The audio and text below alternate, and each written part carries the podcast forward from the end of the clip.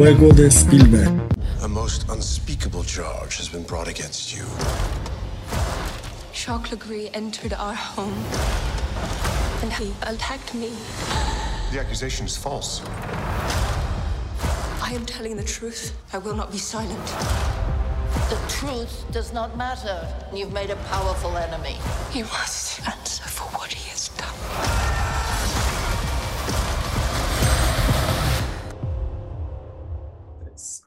Hola amigos de Algo Más que Cine, bienvenidos a un nuevo episodio de El Juego de Spielberg en esta tercera temporada. Y este, mi nombre es Dionar Hidalgo y hoy vamos a hablar de una película que, voy a ser sincero, realmente la estaba esperando desde que se anunció, desde que empezaron a salir y todo, que se llama El Último Duelo o The Last Duel, como también lo pueden conocer. Una película que toca un tema bastante interesante y que me gusta que un cine como este, pues, vamos a decirlo un poco más comercial, más amplio, se toque y que la gente que la esté viendo, por muchas razones, tenga un tema de conversación. Y para acompañarme esta, en esta plática del último duelo, me acompaña una eh, querida colega eh, nueva, por primera vez llega aquí a este podcast. Ella es Alessandra Rangel, ella es la editora en jefe de Palomitas de Maíz, ¿sí? donde nos colabora casi siempre nuestra querida amiga Julia, que hoy no pudo estar, pero tenemos a Alessandra, ¿cómo estás?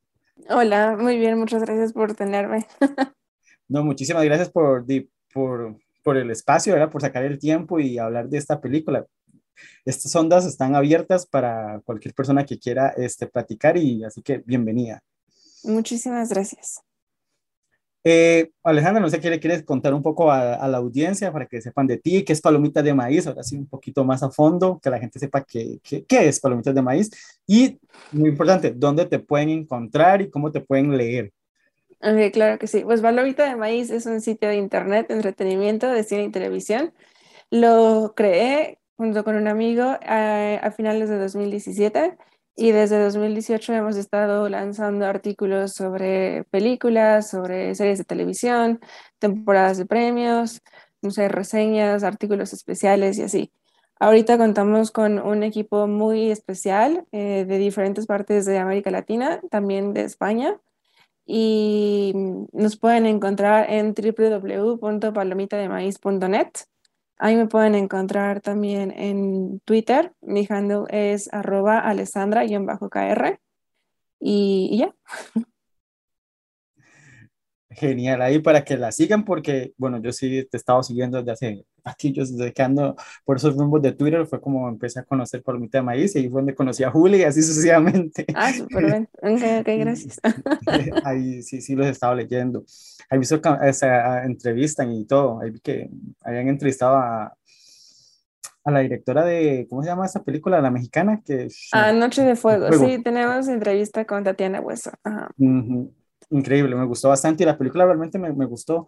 La pude ver aquí a principios de año en un festival que hicieron aquí en mi país, entonces ah, me, me, me, pareció muy interesante la propuesta y como la fotografía, wow, me encantó. Es una de mis películas, por lo que va del año, favoritas. Ah, qué bien. Digo, desafortunadamente yo no he podido verla, esa la cubrió Kenny, lol. Pero sí he escuchado cosas maravillosas de la película, así Sí, que sí, ha ganado un buen de premios. Por Tiene, donde tiene sea una que va. propuesta interesante. No sé cuál va a enviar México para los Oscars, no sé si ya lo, ya lo anunciaron, estoy perdido, pero creo que es, No. es una buena carta, noche, de- noche de juego. Podría ser, y de hecho es algo que hemos estado discutiendo en Palomita de Maíz, porque Julia precisamente comentaba que ella decía Noche de Fuego y yo voy con Cinseñas Particulares. Ujú. Pero el problema de Cinseñas Particulares es que ya salió en Estados Unidos a principios de año, en medio de la carrera de Oscar 2020, 2021. Así que ahorita sería, o sea, como que ya pasó un poquito su tiempo y todo el mundo está enfocado en Noche de Fuego. Sí, Pero bueno, que sin enseñas particulares también es muy interesante y creo que ganó varios Ariel. ganó, o sea, ganó todos ca- prácticamente, ganó dirección, actuación principal femenina, actuación masculina, edición, fotografía, guion, película, o sea, ganó todo. Sí, no, Pero, por ejemplo, Noche de Fuego no estuvo en los Arieles. No, todavía no, así creo no, que- todavía no, no, todavía no le competía, toca. en lo siguiente, sí, sí, me imagino. Exacto. Pero sin señas, Sí, es que yo creo que es que es, como digo, es que es una película que salió desde el año pasado, que anda dando vueltas, entonces no sé qué tanto Ujú. ya habrá pasado el peso de la película. Y en cambio, Noche de Fuego está como más reciente y creo que ahorita llega a Netflix, si no me equivoco. Ujú, Sí, sí, sí. Entonces es pues como sí. para estar más en la memoria, no sé. Ujú, exacto. Y digo, al final del día trae, trae el apoyo de Netflix. O sea, creo que Ya va a que estar tener una distribuidora es bastante importante. Es lo más, yo creo que lo más importante, tener distribuidora. Bueno, en Estados Unidos la distribuidora de Sin Señas fue Kino Lorber. Digo que es bueno, pero pues es muy indie, ¿no? Y muy Sí, sí. como de culto. Pero sí va a estar interesante ver qué película eligen, porque definitivamente las dos son muy buenas opciones y las dos tienen sus pros y sus cons, ¿no? Pero pues ya veremos a quiénes escogen. Pero bueno, volvamos al tema principal, que nos vamos por otro lado y eh, hablemos de eh, El último duelo eh, de Ujú. Ridley Scott. Ah, ok. Para que la gente no sepa, bueno, Ridley Scott este año tiene dos películas a estrenar. Bueno, ya estrenó esta primera que se llama El último duelo, que estrenó en Venecia por allá. Fuera creo que la película de clausura, si no me equivoco. Pero nadie se acuerda de eso, nada más se acuerdan de Benifer, pero bueno. y eh, más adelante, eh, a finales de noviembre, principios de diciembre, estará estrenando La Casa de Gucci. Alessandra, no sé qué quieres comentar un poco de qué va la película, un poco para que la gente sepa de qué va el último duelo y, y después qué te pareció, las primeras impresiones de la película, qué, qué te pareció el tema, la forma en que está hecha la película. Ok, claro.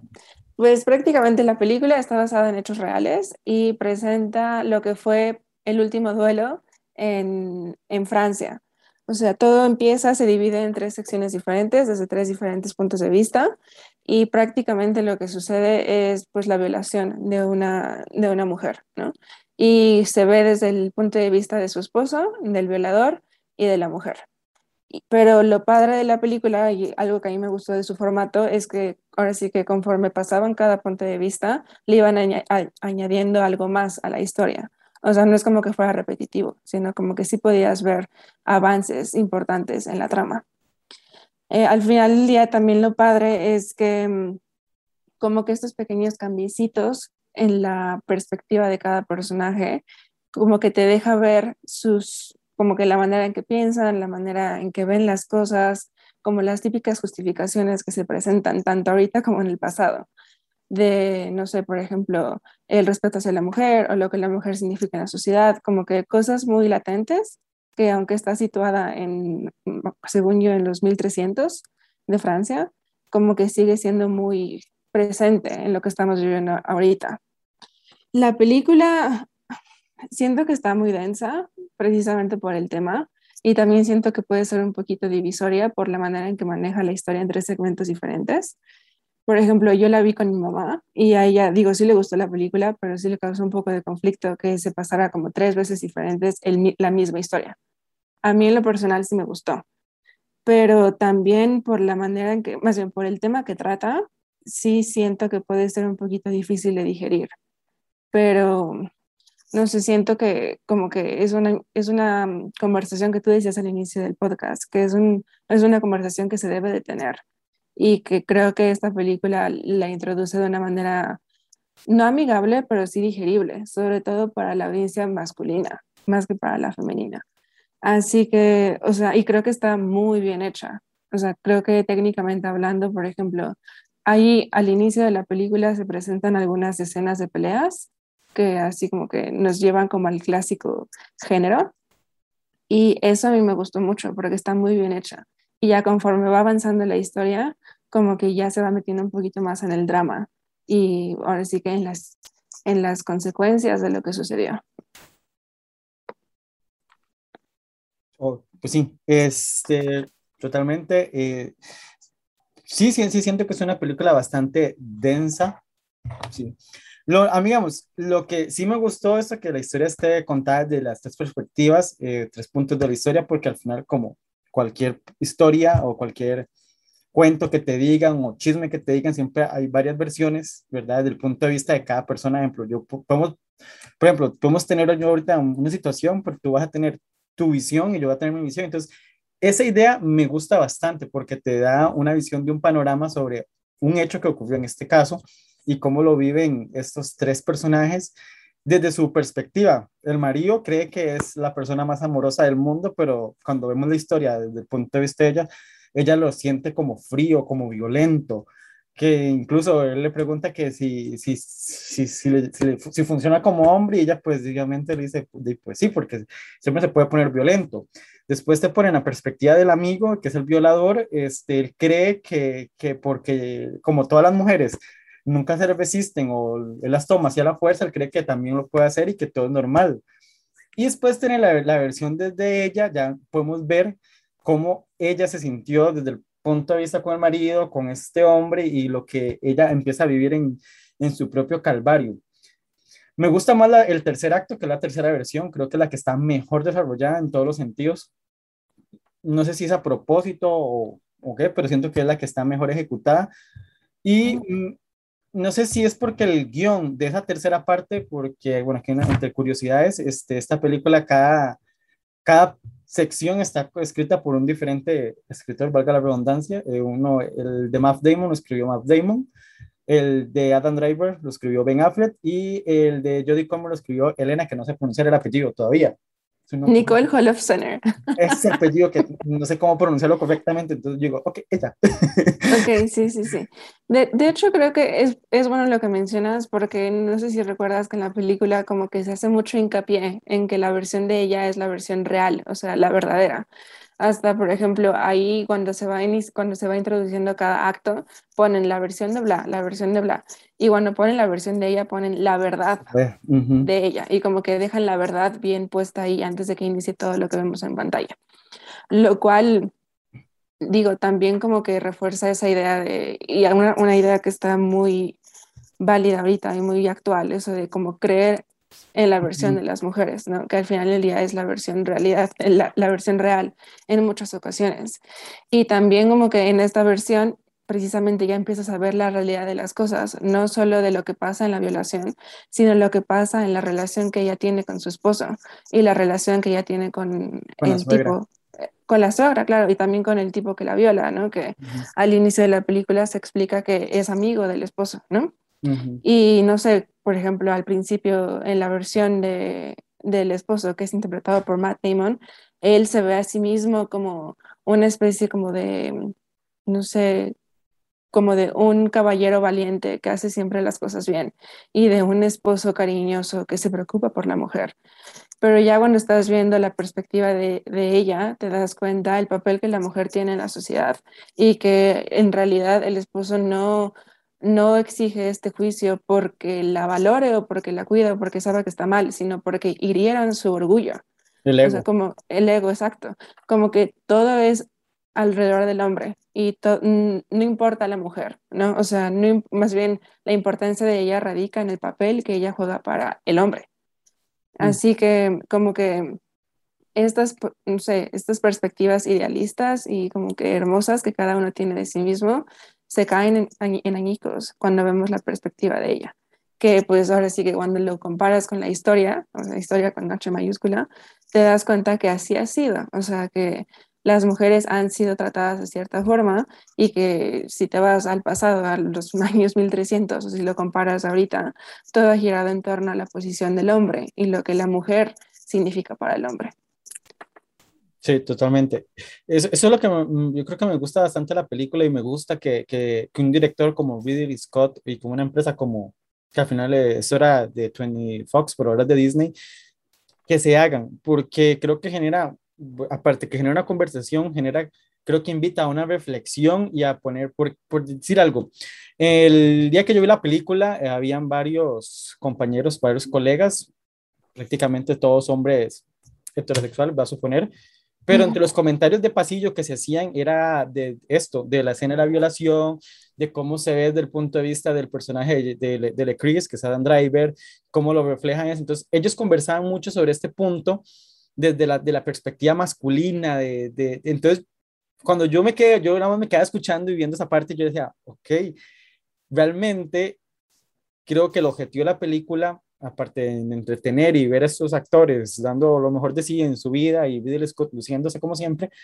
creo que invitaba hasta a, esta, a reflexión y me gusta bastante que una mujer se haya encargado del guion de la parte de la historia de la mujer, porque creo que le da una perspectiva muy diferente que si le hubiera escrito a, a no sé, alguno de los otros dos, Ben Affleck o Matt Damon.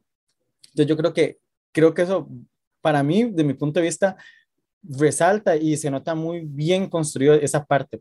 De hecho, incluso me hubiera gustado mejor que, la, que toda la historia la hubiera escrito ella, pero bueno. Es que eso, creo que ese es el punto. Creo que más que, no sé, como aplaudir o algo, creo que tomando en consideración la historia y el tema que maneja, era necesario que una mujer estuviera involucrada.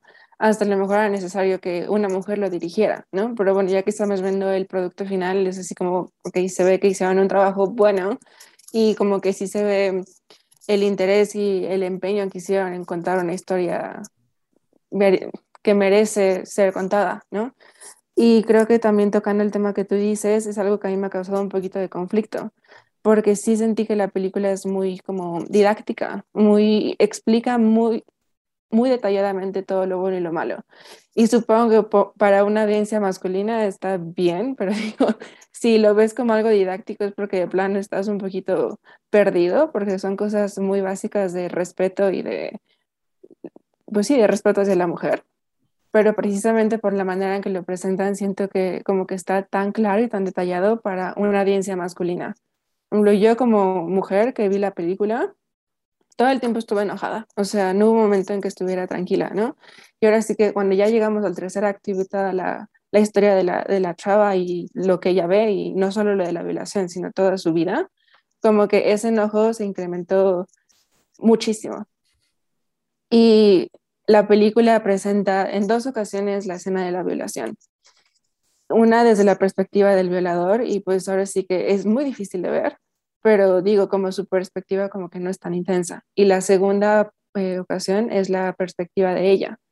Y es muy difícil de ver, o sea, y yo creo que para una persona que ha sido víctima de, de abuso sexual, esa escena está muy densa, o sea, y al mismo tiempo es así como, ok, ¿por qué estás pasando esto? Lo estás pasando a lo mejor para tu audiencia masculina que necesita verlo claramente, pero eso refuerza la idea de que está hecha más bien como para la audiencia masculina, porque como audiencia femenina, sí es así como, ¿por qué están pasando esto? Y, o sea, como que sí es muy difícil de ver y de tolerar. Así que sí me causa conflicto, o sea, sí aprecio la película, se me hace muy buena película, pero sí creo que está muy intensa en el sentido de que sí alecciona al público masculino y por una parte olvidando o no sé, olvidando al público femenino. Sí, esa escena de la violación a mí me parece, las dos, las de, las dos versiones, incluso la cuando ocurre la escena de la violación desde el punto de vista de, de la Cris, siento que está hasta un poco dulcificada. Porque claro, porque sí, lo ve él, él lo ve como un juego. Ajá, entonces se ve fea la escena, pero como que se nota más suavecita. Cuando ya llega la escena eh, con el personaje de Margaret, eh, de Comer, es brutal, es brutal la escena y me impacta cómo la cámara se queda en el rostro de ella.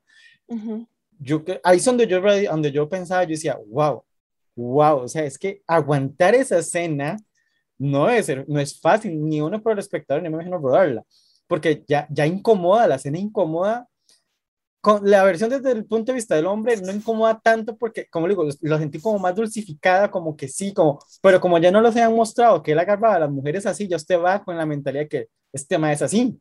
Pero ya cuando la vemos desde el punto de vista de la mujer, es, es, es, es fuerte, es, cruda. O sea, se ve y uno se queda como, yo desde mi punto de vista lo sentí como, de como hombre, lo sentí como un poco incómoda de ver porque yo decía, wow, Pues supongo, que, supongo que ese es el objetivo, o sea, escuchándote a decir eso, creo que está cool porque sí terminé de ver la película y sí le comenté a mi mamá, es así como de, o sea, yo como mujer estoy enojadísima, pero pues a lo mejor como hombre, pues ayuda en algo, ¿no? Porque también, por ejemplo, en las escenas de la violación desde la perspectiva de, del personaje de Adam Driver, como que ocupan frases y estilos que son comunes todavía, así como, no sé, como que ella entra en el juego de decir que no, pero ese no es un sí para mí, no sé, que llega después, ¿no? Sí, como el macho y que puede tomar lo que le da la regalada gana.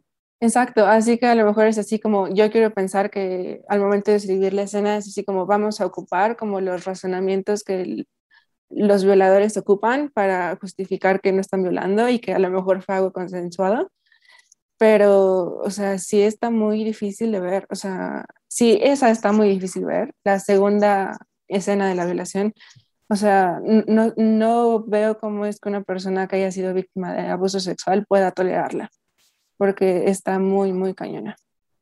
Sí, pero bueno, es por eso digo, me, me sorprende y realmente me gusta que, que, que, una película de este nivel, casi comercial, podríamos decirlo, eh, toque el tema y lo plame muy bien.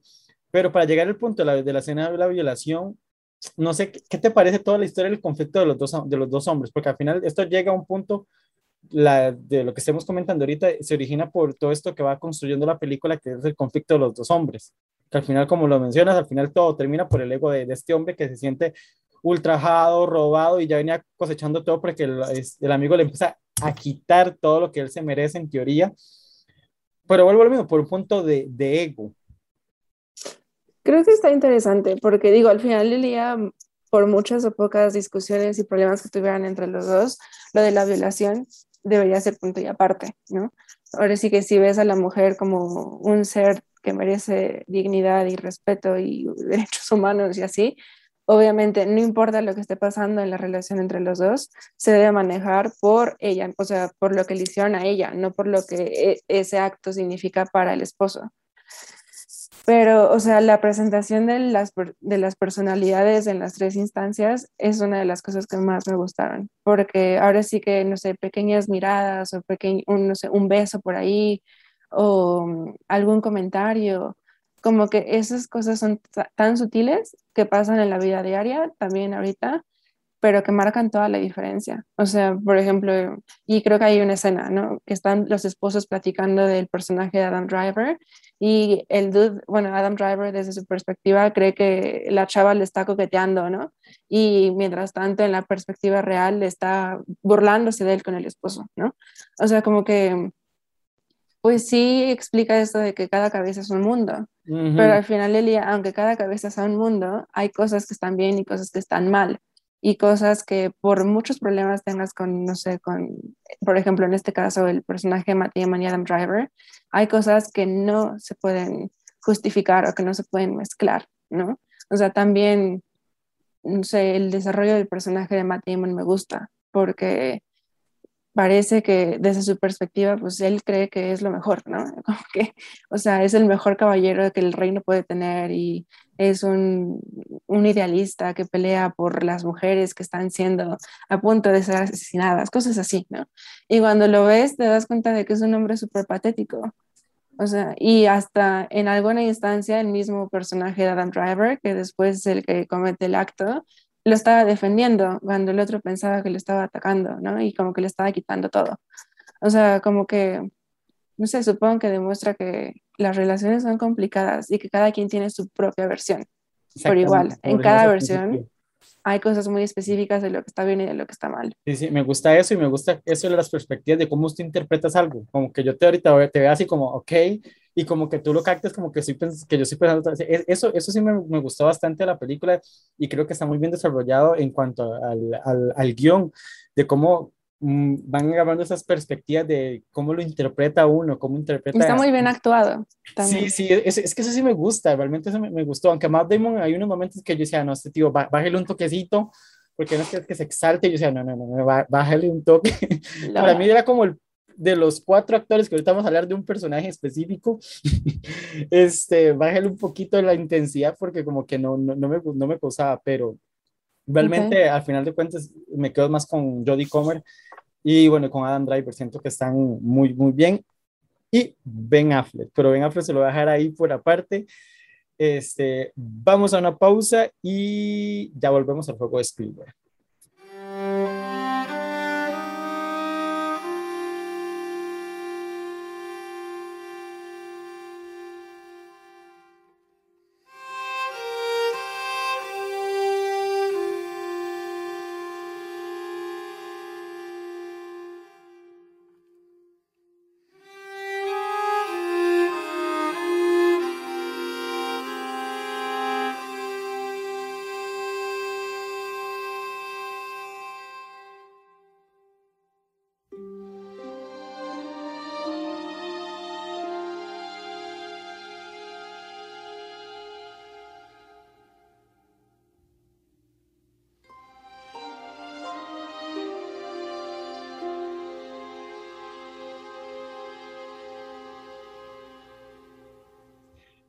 Volvemos. Aquí continuamos hablando eh, de The Last Duel.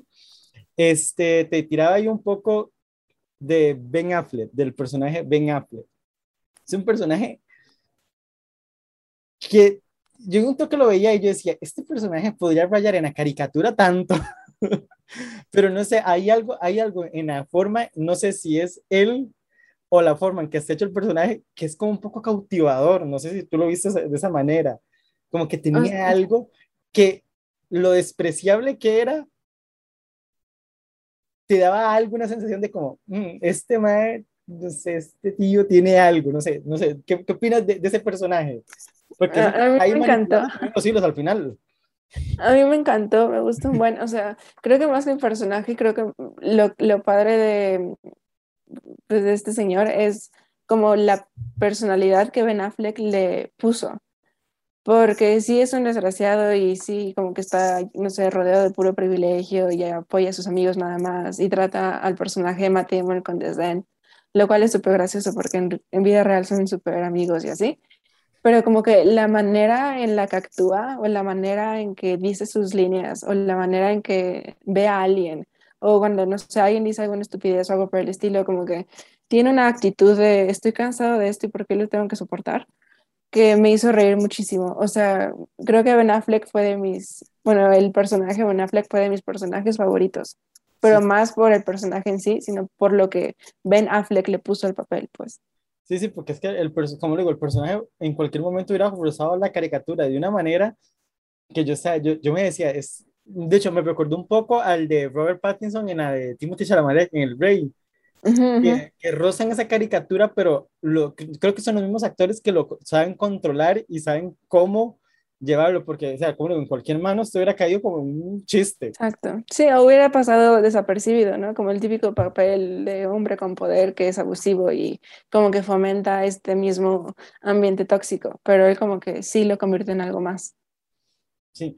Yo no, yo no he averiguado mucho, pero volviendo a la trama principal, yo estuve leyendo, no sé cómo se habrá manejado eh, claramente en los 1300 el término de violación, porque el término, tengo entendido que en esa época no existía. Sí, es algo que noté. Uh -huh. Yo también que, no sé. Que no sé cómo lo habrá manejado y en qué momento se hubiera llevado esta perspectiva.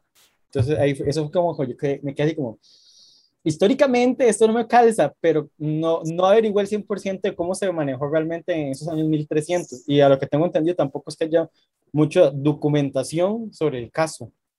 La verdad, yo tampoco sé, pero digo, eh, eh, en primer lugar está basada en hechos reales, ¿no? Y en segundo lugar, como que la manera en que lo manejan, a lo mejor, no sé si el término ya existiera, pero la acción sí existía, porque lo manejan como el peor escándalo que podría pasar, ¿no? Y es así como, igual, volvemos a la perspectiva del hombre, pero ¿cómo sí, es posible que... En, en torno al, al, al, ego y el orgullo propiedad del, del hombre. Al final de cuentas, o sea, pero... se siente humillado y ultrajado porque le tomaron una posesión de él, hay que aceptarlo, sin permiso. Porque... Pero también es hacia, hacia la perspectiva del otro. Es así como, ¿cómo es posible que una mujer te acuse? ¿Y qué va a pasar con tu honor? Ajá. O sea, creo que por eso sí, no me sorprendería que sí existiera, ¿no? Digo, al final del día, pues las violaciones han existido pues, de siempre, ¿no? Pero digo, quién sabe si el término de violación existiera. Pero algo ha de haber ahí para, para, que hagan la película y para que haya pasado en vida real, ¿no? Sí, sí, pero sí, como el duelo sí te lo deja muy claro de, de que al final no es tanto que se van a duelo por que la violó, sino simplemente el, el, el punto de que este hombre está acusando a ese hombre que le tomó algo de propiedad de él sin permiso y que lo humilló porque era lo más sagrado para él, pero nunca se enfocan como que sí, lo, te voy a mandar a duelo por violar a mi esposa, sino al final por eso me gusta la escena en que la, en aquella le reclama a él cuando están en el pasillo y, le, y cuando ella ya se entera todo lo que puede pasar si el madre pierde el duelo, porque como él dice, al final todo es por el ego de él. Claro, claro. Y digo, también creo que algo digno de mencionar es que como el debate interno que ella tiene que lidiar. O sea, como que desde un inicio ella se decide a, alzar la voz y a exigir justicia, pero cuando se entera de las posibles consecuencias, ya como que lo piensa dos veces, porque prácticamente es o digo la verdad y exijo que se reparen los daños y, y castiguen a este señor, o hasta mi vida está en riesgo. Y creo que también eso tomó, bueno, un tema. claro, bueno, y creo que también eso toca un tema de, no sé, históricamente de las mujeres que, que les ha pasado algo así, lo que tienen que ceder, ya sea para decir, no sé, para exigir la justicia o de plano lo que están dispuestos a perder o no a perder, ¿no? O sea, como que aquí el peligro de la vida de ella está súper latente. Me y gusta en algún... que tocas porque lo, la película lo contrasta con el tanto el personaje de la amiga y de la mamá de, de Leclerc, eh, no, de es, eh, que le dice, que ejemplo, la mamá que le dice cuando están en la capilla que ella igual la han violado, pero ya se ha callado. Y la amiga la ve como que si ella fuera la culpable de que la violaran sí, supongo que son diferentes problemas, o sea, son diferentes representaciones del mismo problema. O sea, una es así como lo que hemos tenido que sacrificar para simplemente vivir y la otra es como las mismas mujeres que fomentan el patriarcado y fomentan pues la violencia hacia la mujer. O sea, creo que, o sea, está muy bien representado por todos lados, ¿no? Como este problema sistémico de el abuso a la mujer. Sí, realmente, sí, me, yo de hecho, yo no, yo no esperaba mucho de la película, realmente, y me dejó un buen sabor de boca. O sea, y ya hablando técnicamente de lo que es la película, bueno, la, la escena del duelo mí me, me, pareció tremenda, está muy bien hecha la, la, la escena, cómo se mueve Billy Scott, cómo maneja la parte espectacular y la violencia y cómo se enfrentan esos dos egos, al final de cuentas, ahí en ese duelo. Entonces yo creo que ya visualmente la película es bastante impactante y lo que le hacen el duelo refleja la calidad de cuando Billy Scott le gusta hacer las cosas bien. cuando le da la gana. Y, creo que también ahí está padre que presentan, porque algo importante de la trama es que este duelo lo hacen como para demostrar que quién tiene razón, ¿no? Y la persona que viva de los dos es la persona que tiene razón porque Dios lo estableció. lo cual también está súper horrible y súper chistoso viéndolo desde nuestra perspectiva, pero también lo manejan como un espectáculo allá, o sea, como que toda la gente va, el rey va, o sea, literal es un espectáculo de, y como que quién tiene la razón se va a decidir a partir de esto, o sea, es evidente que la mujer tiene la razón y es evidente que estamos a favor de la batalla de, de Matt Damon, pero, o sea, imagínate que no sé, en eh, que en un escenario ganara el violador, ¿no? Ya, ya demerita por completo todo lo que se dijo y, ahora sí que la realidad de los hechos, solo porque pues ganaron, no sé, solo porque, no sé, él era mejor peleando. O sea, como cositas así que te dejan ver lo enfermo que estaba la sociedad y lo mal que estaba. O sea, ¿cómo es posible que pusieran el destino de simplemente de la verdad y de la vida de personas así como que lo que Dios mande? Sí, ¿verdad? Un poquito allá. Incluso la película sí te va, yo no sé, yo no sé si tú cuando fuiste a ver la película ya te habías buscado un poco la información de la película o, o, o sabías quién iba a ganar el vuelo o no. No, no sabía, o sea, sabía de qué trataba y dije, yo imaginaba, quería pensar quién iba a ganar, ¿no? Pero no sabía quién lo ganaba. Sí, sí, pero incluso la misma película te va dando las pistas de quién va a ganar el duelo, porque siempre se ha sabido desde que inicia la película que este, que el personaje Matt Damon era mejor peleador en el combate, incluso lo salvó al otro, al principio de la película, lo salva. Pero el otro también lo salva a él. O sea, es que ahí también regresamos a la perspectiva. La primera perspectiva es la de él y él se ve como el mejor guerrero de la, de la vida. O sea, y él, ve, él se ve como el salvador del amigo que lo traiciona. pero hay una parte en que el personaje de Chris le dice al de Ben Affleck que es malo apostar por este hombre porque este ha sido muy bueno en, en combate y al final es el que llega vivo de cuando van a pelear. Ah, bueno, definitivamente es bueno, pero por ejemplo, como que él solo ve lo que él hace y en realidad, o sea, el personaje de Dan Driver también lo salva en algún momento. O sea, como que definitivamente es bueno, pero su perspectiva obviamente se tiene a sí mismo elevado más que los demás. Exacto. Por eso es que le pasa todo lo que le pasa, por su autoestima y su orgullo. Oh, es terrible, es que eso es, terrible, o sea, conforme va pasando la película te vas dando cuenta de verdad cómo es. Y es así como de, o sea, los dos son terribles. O sea, la, la única, obviamente, a la que apoyas es ella.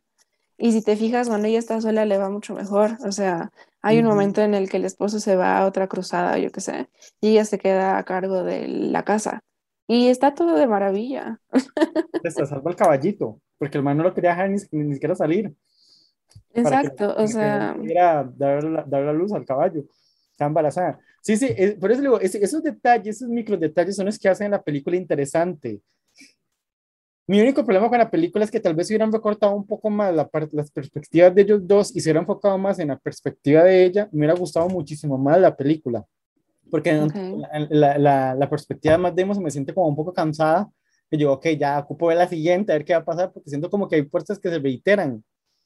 Obvio, entiendo que tienen que reiterarse en algunos momentos porque son perspectivas, pero hay unos momentos que yo decía, "Oh, por favor, avance, avance, porque la película sí se hace larguita, sí se siente sí, pesada. sí está larga.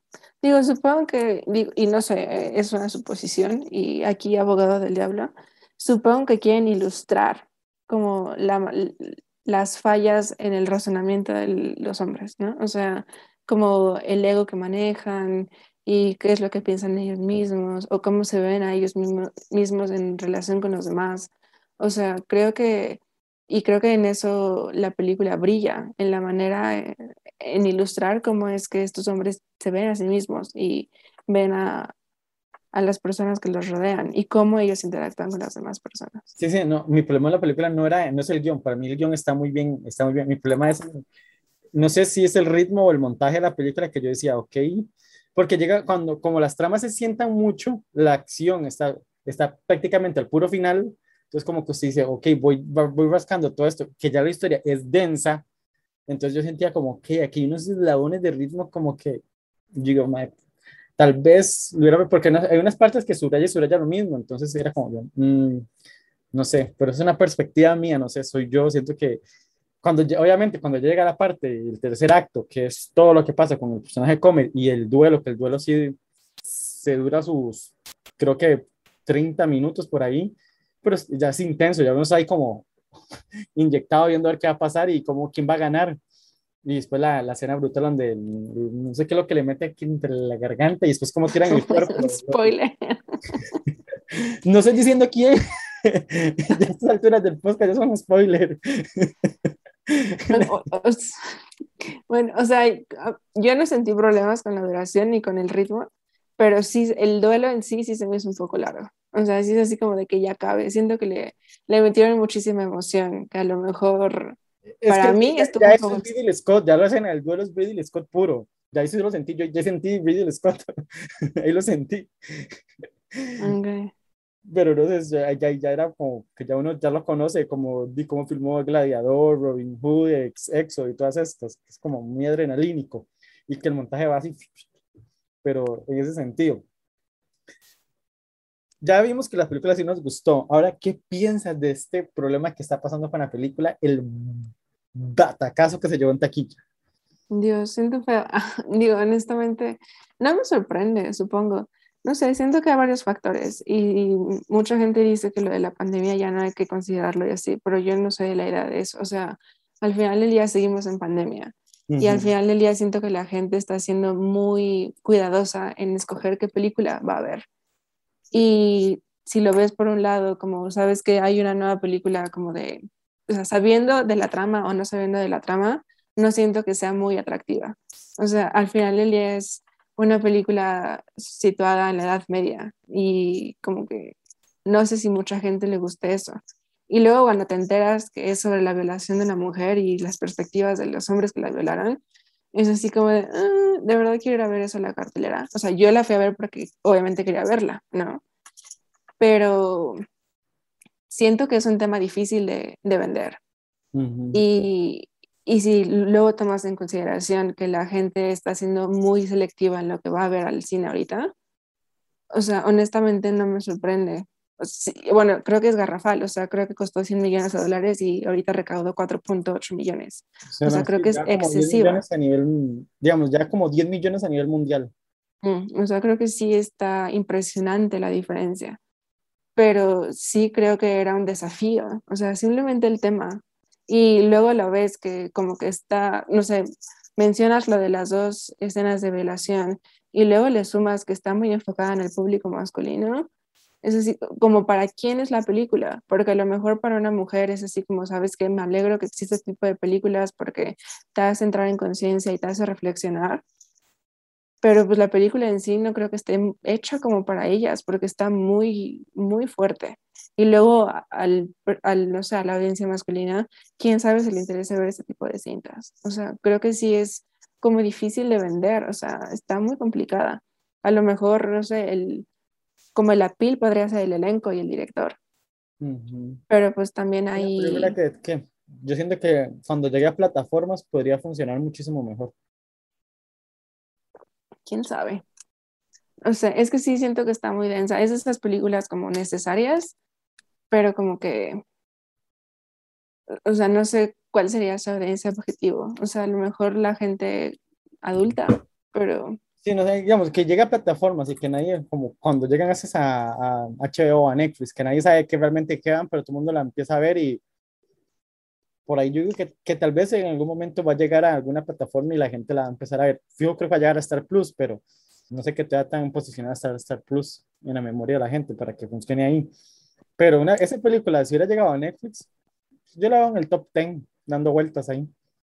O sea, bueno, pero también ese top 10 cómo se mide, o sea, no es como que sepamos muy bien sus predicciones. Por eso, sí, sí, pero digamos, fijo, ven los nombres de, las, de los actores y dicen, ah, mira, y ya se van por ese lado. Pero yo digo que, que tal, como lo dices, es que al cine están yendo muy selectivamente lo, la gente lo que quiere ver. O sea, como que si van a pagar, bueno, por la crisis económica, la pandemia, entonces dicen, no, no, por acá a pagar por esta, mejor voy y veo la de James Bond, que por dicha está funcionando o la de Venom, tristemente está funcionando. Entonces, yo no sé, como que lo hago por esos rumbos, pero preferiría mil veces que esta película haya funcionado mejor en taquilla, pero es lo que hay y lo que la gente consume, entonces. Pues sí, pues la verdad sí, o sea, sí es buena película y sí merecería más, o sea, creo que sí, y más por el ambiente internacional, o sea, creo que es un tema que merece ser tratado y merece ser como, pues sí, la gente que se eduque del tema, ¿no? Porque sí se ven muchos razonamientos actuales en los razonamientos que ocupan los personajes, que a lo mejor sí puede funcionar como, no sé, para que la gente abra los ojos o despierte, ¿no? O como que reflexione, yo qué sé. que haga un poco de conciencia. No creo que la gente, que la sociedad vaya a cambiar de un pronto a otro, pero por lo menos ya, ya vimos Promising Young Woman, Hora de las Duels, entonces son como que películas que ya van llegando poco a poco, que están tocando el tema y yo creo que va generando conversación al final de cuentas. Pues sí, pues sí, honestamente yo creo que el mayor appeal es el, es el elenco, o sea, tiene un muy, muy buen elenco. Sobre todo, no, no, Jodie Comer a mí me gusta, no la he visto mucho y también siento que es relativamente nueva, o sea, creo que más bien Twitter y redes sociales la aman pero pues en sí, o sea, solo los, los que hemos visto Killing Eve la amamos. Exacto, pero pues eso también es como muy nicho, ¿no? Porque también es BBC América y no sé si ha llegado a, a Latinoamérica como, como, o sea, como que más bien creo que la piel sería en dado caso pues Ben Affleck y Matt Damon. Y Adam Driver. Adam Driver, digo, pues sí, pero también como que es muy actual, ¿no crees? Sí, sí, es muy actual. Obviamente Ben Affleck, Matt Damon, bueno, Ben Affleck es una mega estrella y bueno, y Matt Damon también. por ejemplo, Judy Comer, un compa, un día se me fue como, estaba viendo el póster, me dice, esa yo la he visto en alguna película hace poco, y yo, Free Guy. Ah, sí, es la chava de Free Guy, no sé qué, y yo, sí, es ella. es que ella sí apenas está empezando, claramente. Eh, y a mí me encanta Judy Comer desde Killing Eve, ¿verdad? Este, y me parece, aparte que me parece demasiado guapa. Eh, yo creo que aquí igualmente está muy bien ella. ella es, para mí, si tengo que escoger una actuación, ella es mi favorita, obviamente. Por, por, principalmente por, tiene dos escenas que me parecen brutales y me, y me da curiosidad porque una vez me preguntaron que si yo había visto un Oscar clip ahí de ella en, una, en la película y yo me quedé así como, como que yo diga que tengo un Oscar clip. No, lo que tiene son dos escenas contundentes que las logra sostener pero no son como así explosivas, que todo el mundo quiere una escena así de Oscar, así, esa es la escena, no, porque la escena de la violación me parece brutal desde las dos perspectivas y más desde la perspectiva ya cuando la cámara se enfoca en la cara de ella, ya tiene que aguantar la cámara y expresar todo lo que está sintiendo el personaje en un momento en que la está violando Eso para mí ya es brutal. Y después la escena donde ya se tiene que enfrentar al marido y decirle desde las dos perspectivas, más prin- principalmente desde la perspectiva de ella, que tiene que aguantarle, bueno, a Matt Damon, sino que aguantar el coraje cuando el otro le pregunta que, que como que si es verdad o si le está mintiendo, ¿qué es que le dice? Y yo, o sea, no, no sé, o sea, a mí me generó bastante esas dos escenas.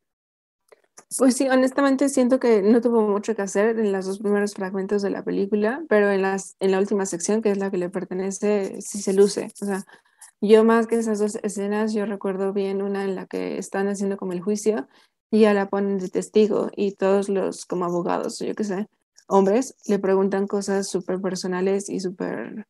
Como que Indiscretas. como, literalmente. Que O sea, sí. creo que en esa escena actúa Ay, súper... eso sí me dio risa, perdón. Cuando le preguntan Ah, que, la, que, que si llega al orgasmo este, con el violador no puede quedado embarazada. Y yo, ¿es en serio?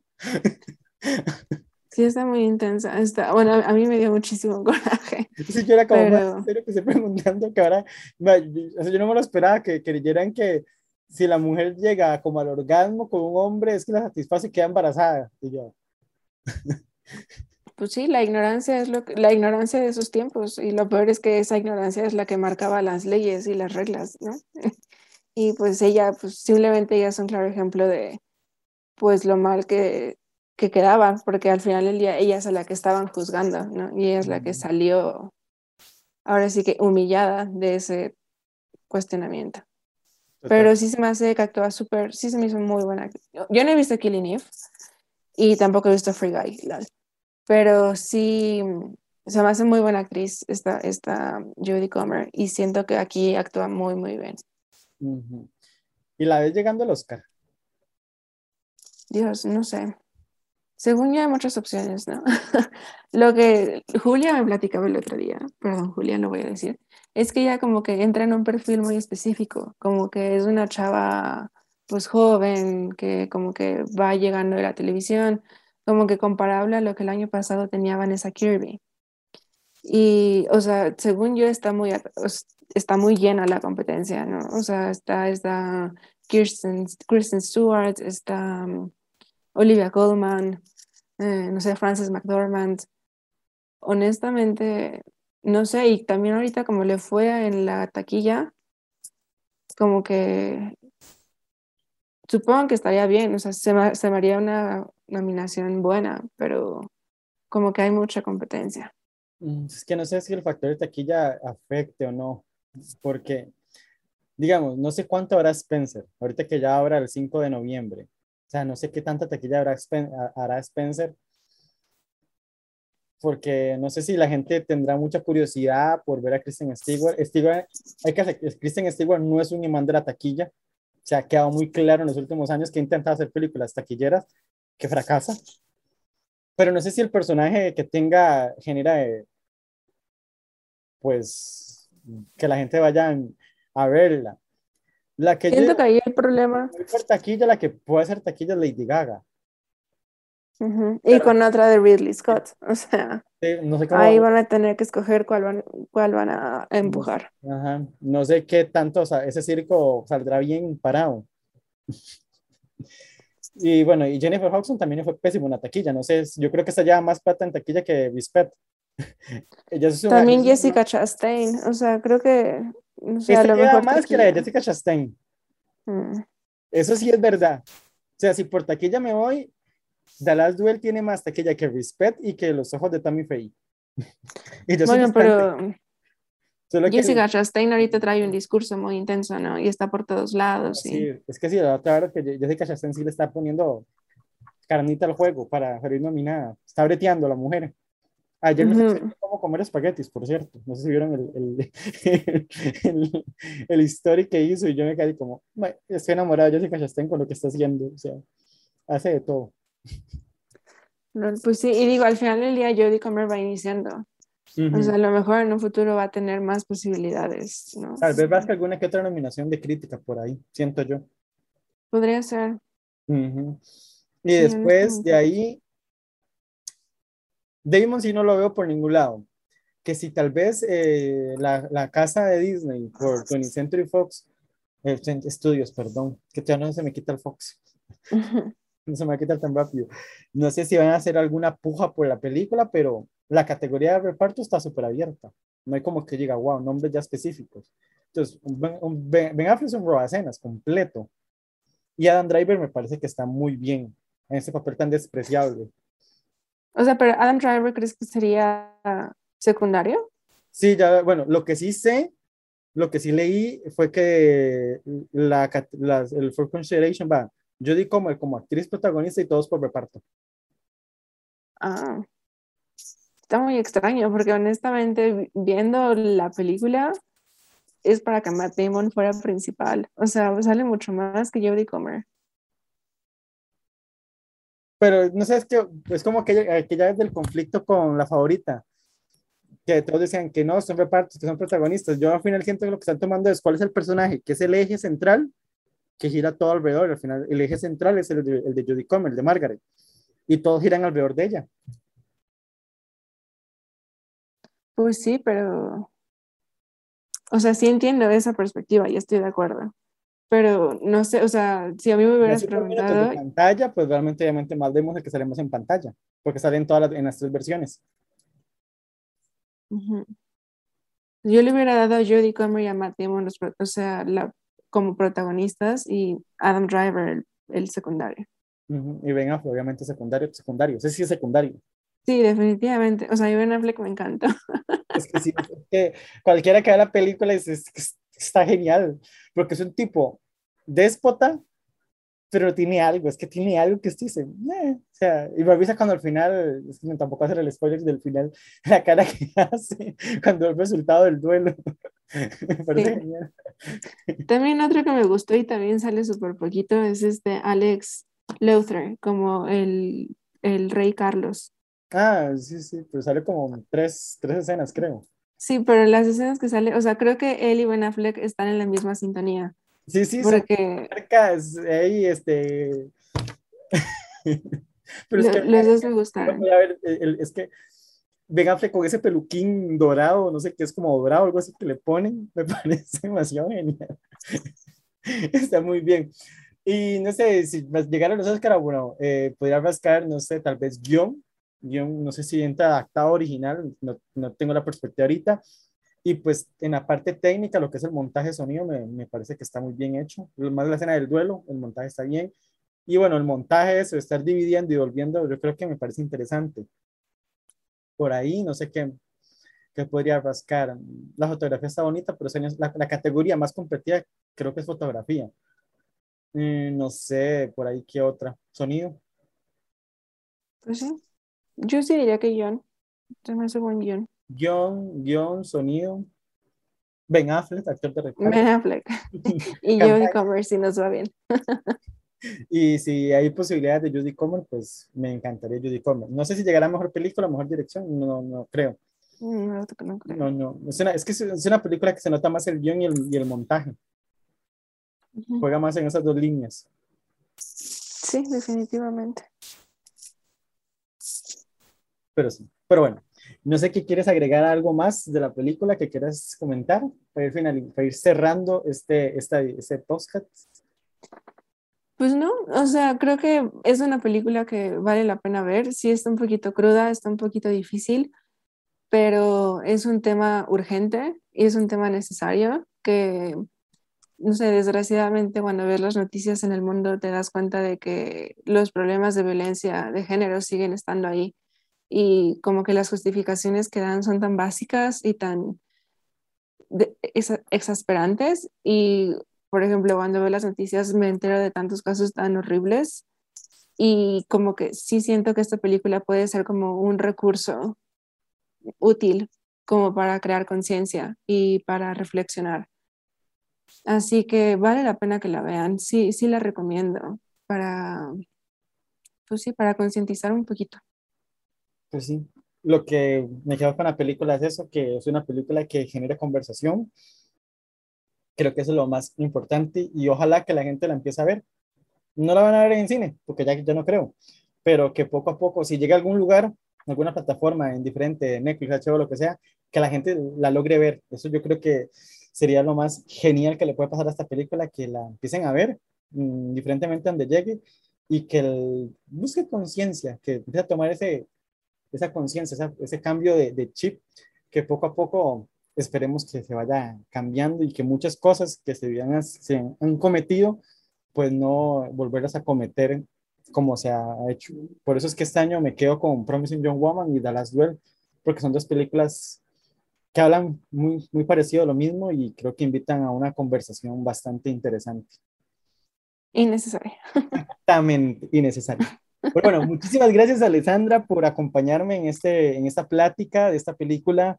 Muchísimas gracias por la participación. Eh, este podcast, cuando quieras volver, están abiertas estas ondas para hablar de cualquier película que guste o cualquier temilla por ahí. Muchísimas gracias por acompañarme.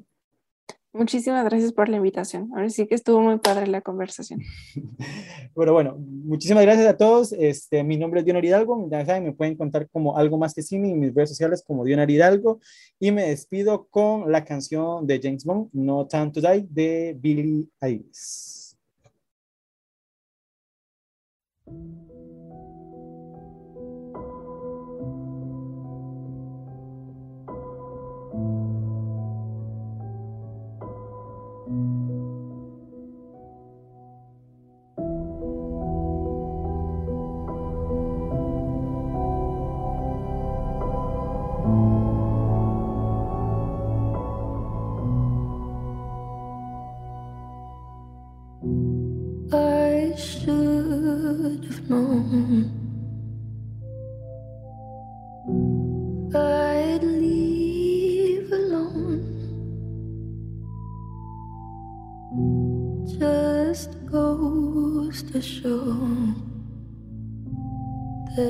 Blood you bleed is just the blood you own.